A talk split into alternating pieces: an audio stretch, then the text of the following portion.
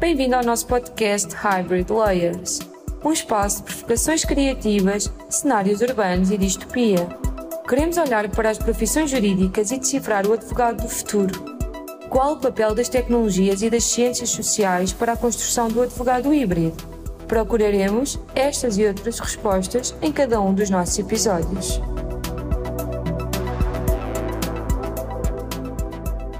Bem-vindos ao podcast Hybrid Lawyers. Eu sou o Nuno da Silva Vieira e hoje o meu convidado é o Mário Augusto, jornalista. Costuma entrar em nossa casa através da televisão, entrevistando aquelas pessoas que normalmente estão de lado de lá, aquelas estrelas do cinema, aquelas pessoas praticamente inacessíveis, mas que nos permitem uh, crescer e que nos permitem reinventar nas nossas profissões. Obrigado, Mário. Olá, Nuno, tudo bem? Hoje vamos falar de direito, vamos falar de cinema e vamos falar de tecnologia. Confesso que não trouxe um guião, confesso que esta é uma daquelas conversas que podemos ter durante horas, mas nós vamos ter que fazer isto em pouco mais de 15 minutos. Mário, quando nós falamos de cinema, quando falamos de tecnologia, falamos de coisas que praticamente coexistem. Uhum. Uh, coexistem porque não, não se consegue fazer uma sem a outra. Ou seja, cinema é ilusão, é arte, é, é histórias, é alguma coisa que nos toca através de uma sucessão de, de réplicas de vida, uh, com muita ficção ou pouca, mas o que é certo é que por trás de, do cinema está sempre uma história. Mas para se contar uma história é preciso tecnologia. E, e, na verdade, o cinema, que curiosamente este ano faz 125 anos, a primeira sessão de cinema acontece em dezembro de 1895 em Paris. Uh, quando nós olhamos para trás e imaginamos 125 anos, há poucas áreas criativas ou artísticas e técnicas associadas que tenham evoluído da forma tão radical como, como o cinema evoluiu, mantendo-se fiel ao, ao seu princípio, que é eh, contar uma história, tocar-nos com essa história, tocar-nos com aquelas personagens. E, na verdade, eh, a evolução do cinema é muito, está muito agarrada à tecnologia e quando, quando nós olhamos para trás e vemos, por exemplo, um filme mudo, imaginamos que o quão difícil seria fazer aquele filme eh, mudo com uma maquineta muito simples, e, e, mas é um exercício também curioso de, de imaginar, uh, pensar nos criativos do cinema do início do século XX, ou por exemplo um genial artista como o Chaplin, e dizer, olha, trazê-lo cá numa máquina do tempo, sentá-lo numa sala de cinema IMAX ou com um equipamento digital que faz hoje o cinema tipo do Christopher Nolan e dizer, olha, tem aqui esta ferramenta, tem aqui esta maquineta, carrega-se aqui no botão, esteja à vontade, conta uma história. Uh, ele bloqueia, bloquearia, certamente, porque há cada vez mais associada a tecnologia à arte de contar as histórias. Nós, nas nossas profissões, eh, e quando me refiro a nós, refiro-me a todos aqueles que prestam serviços, temos uma grande dificuldade que tem a ver com a emoção. Nós achamos que quando a tecnologia chega e quando a tecnologia invade as nossas profissões, há um quê de emoção que se perde. Uh, se imaginarmos uh, esta particularidade do cinema, na sua opinião, a tecnologia veio retirar a emoção ou a tecnologia está ao lado da emoção? Uh, eu acho que hum, a emoção não está uh, ligada diretamente à tecnologia, no caso do cinema. A tecnologia é apenas a ferramenta para fazer levar essa emoção às pessoas. E, e isso faz com que uh, a emoção dependa de muitas outras coisas que não só a tecnologia. A tecnologia, como eu dizia, é a ferramenta de transporte para essa, essa magia de, de, da emoção e de nos criar vidas que não passam de, de uma projeção ou de uma linha de luz, mas uh, a emoção e, a, e essa, esse toque que, no, que nos faz agarrar a personagens uh, agarrar a esta personagem ou àquela personagem, a este desempenho àquele, tem a ver muito com o lado humano, com a capacidade desse ator ou dessa atriz nos tocar, desse autor de argumento nos construir uma história que nos encanta, porque, uh, aliás, o Manuel de Oliveira dizia uma coisa muito engraçada, uh, num realizador, uh, um momento de um filme é um ponto de vista. Pode chegar a milhões de pessoas, mas é aquele ponto de vista. Uh, o que decidiu, eu ponho a câmera aqui e não ali. Eu faço este grande plano ou um plano médio aberto. Portanto, há, o cinema hoje depende de, de uma, uma mão cheia, aliás, muitas mãos cheias de técnicos, uh, muito diferente do que era há 100 anos atrás mas uh, o que também prova que hoje as profissões e, as, e as, a arte de, de, de, nos tocar, seja em qualquer profissão, porque eu acho que qualquer profissão permite tocar-nos uh, de emoção e aí é o toque humano nas, nas coisas. Uh, nem todos somos iguais e nós não temos todos a capacidade de chegar ao nosso semelhante e tocar-lhe e, e, falar com ele Uh, se calhar temos essa capacidade em, com outra pessoa e não com aquela, portanto, isso tem a ver com, com as emoções, tem a ver com o nosso sentido de, de, ser, eh, de, de ser, humano, uh, mas uh, a tecnologia aqui está muito, muito ligada, porque hoje um filme, eu sozinho posso fazer um filme com um telemóvel, mas se quiser fazer uma coisa muito muito abrangente e que chegue a mais, a mais pessoas, chegue à televisão, isso já obriga a ter uma equipa muito grande e, equipa, e técnicos muito especializados em determinadas maneiras. Faz, isto é um bocadinho, isto é igual em todas as previsões, porquê? Porque no tempo dos nossos avós, uh, nós íamos ao médico e o médico era, um, era o que nós chamamos o clínico geral João Semana que pelo olhar tinha ali, hum, você está com ar de que tem, tem isto ou tem aquilo. Nós hoje, quando vamos ao médico, somos reencaminhados automaticamente para um especialista em mãos do lado, em mãos esquerdas, em mãos direitas, em dedo mindinho, em dedo polegar, em, em face uh, maxilar, uh, oftalmologia. E, no entanto, há 50 anos atrás, 60 anos atrás, havia um médico eh, as especialidades hoje estão sub, subcompartimentadas, que permite um conhecimento melhor, um conhecimento mais profundo, e o cinema também acontece isso. E falando eh, na capacidade de construir filmes que chegam a várias pessoas, Uh, muitas vezes os advogados são uh, figuras essenciais e figuras centrais nos filmes. Advogados mais sensatos, mais justiceiros ou mais vilões. Mas a tecnologia também nos apresenta um futuro assustador ou risonho, dependendo da perspectiva, naquilo que pode ser o futuro das profissões. Não sei se o Mário costuma pensar neste tipo de coisa, mas imagina no futuro uh, um advogado uh, capaz de ser uma espécie de coisa híbrida ou capaz de ver a sua capacidade profissional aumentada ao lado da tecnologia? Uhum. Bem, antes de mais, deixa-me dizer que, que eh, eu penso, penso, tento pensar em tudo, porque uma das condições para a profissão que eu tenho é ser naturalmente curioso, querer saber e aprender. Mas isso já pensei não só nos advogados. Aliás, quando há pouco dizias, uh, uh, o la tocavas no lado o, emocional ou personalizado do advogado, quantas vezes temos uh, casos em que começamos a ser tratados por um advogado e a meio do percurso desistimos e vamos contratar outro. Epá, porque a técnica e, a, e, os livros de direito são os mesmos. É, é o lado pessoal, humano, se calhar o dom de oratória ou menos dom de oratória uh, do, do advogado que, que nos faz aproximar mais ou confiar mais nessa, nessa pessoa. Isso acontece em todas as áreas, particularmente nessas que metem que metem uh, o contacto humano e uh, o relacionamento humano. É muito importante, isso acontece nos apresentadores de televisão, nos jornalistas, nos advogados, nos médicos.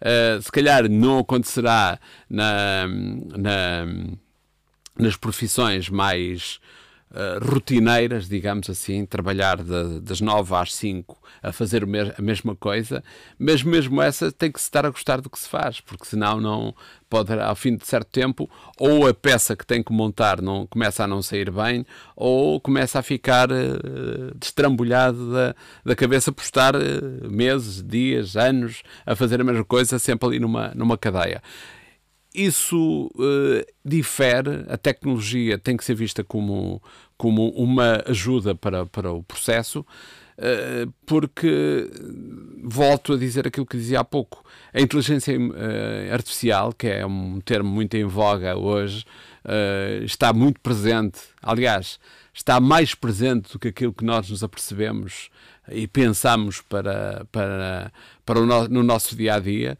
uh, tão simplesmente como nós sairmos do escritório e, e o o Waze ou o iPhone ou o smartphone nos dizer, olha, vai demorar 15 minutos a chegar a casa e ficamos a pensar, mas espera aí, eu não lhe disse que vou para casa, como é que ele sabe que eu vou para casa?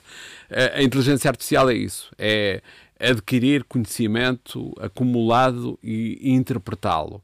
Mas a interpretação é uma interpretação de algoritmo, não é uma interpretação emocional.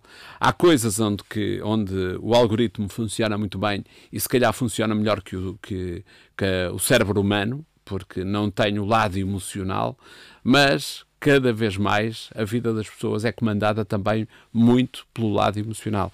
Uh, não vai haver substituição, eu acho. Uh, poderá haver complemento, ou seja, há funções e tarefas que a máquina irá aos poucos ganhar espaço. Uh, há outras que o livre-arbítrio do, do, do, lado humano, do cliente ou do, do protagonista, uh, vai se sobrepor à inteligência artificial. Mas como eu acho que isto está a evoluir tão rápido e tão acelerado, e o cinema reflete isso um bocadinho, basta, por exemplo, e puxando a brasa à minha sardinha, basta, por exemplo, uh, recuarmos umas décadas para vermos o que era a ficção científica, por exemplo, que era uma coisa, uma espécie de desfile carnavalesco com gente vestida de colãs, eh, roupa toda igual e umas armas a laser que eram assim uma espécie de bisnagas meias amanhadas, mal amanhadas. Hoje a ficção científica reflete as preocupações que têm a ver com a inteligência artificial. Uh, uh, na minha geração, por exemplo, nós vimos na televisão uma coisa fantástica, uh, que era isto nos, nos, anos 70, finais dos anos 70, princípios da década de 80, que era o Espaço 1999. E eu lembro-me que aquilo dava na RTP ao sábado, ao fim da tarde ou à noite, já não, não preciso. Mas lembro-me de, de, de miúdo ver aquilo, era adolescente. Lembro-me de me deitar a pensar como é que será o mundo? Será que é assim o mundo em, mil, em 1999, em que as pessoas vão entrar na, na divisão da casa, a porta abre-se sozinha, uh, falam-se através de um intercomunicador que tem, tem imagem. Epá, em 1999 já o mundo era muito, muito diferente daquele que nos era apresentado lá e a tecnologia já fazia parte da vida das pessoas. Portanto, ela não vai deixar de fazer parte da vida das pessoas. Eu agora vou arriscar uh, duas perguntas numa só, para abreviarmos, e as duas perguntas são muito objetivas, Mário. Primeira pergunta, se alguma vez na vida pensou ser advogado? uh, e segunda pergunta, com toda esta nova ficção científica, mais preocupada com a tecnologia, nós, profissionais do direito, na sua opinião, devemos retirar daí ensinamentos? Devemos olhar para esta ficção científica como uma coisa que se calhar não será assim tão ficção? É assim, eu acho que há uma ficção científica folclórica uh, e que nós vemos como entretenimento puro, tipo Star Wars, uh, as séries muito próximas. De... Aliás, há uma série agora muito famosa no, nas redes de streaming que é uma espécie de, de antevisão uh, do, do futuro do audiovisual, dos canais de streaming, que a qualquer hora nós vemos o que queremos e como queremos, e aquilo está sempre com a inteligência artificial uh, a dominar as nossos, os nossos gostos e a gerir os nossos gostos, quando percebe que nós gostamos muito daquele género avisa-nos, olha que vai haver uma coisa nova sobre isto, sobre aquele tema que gosta.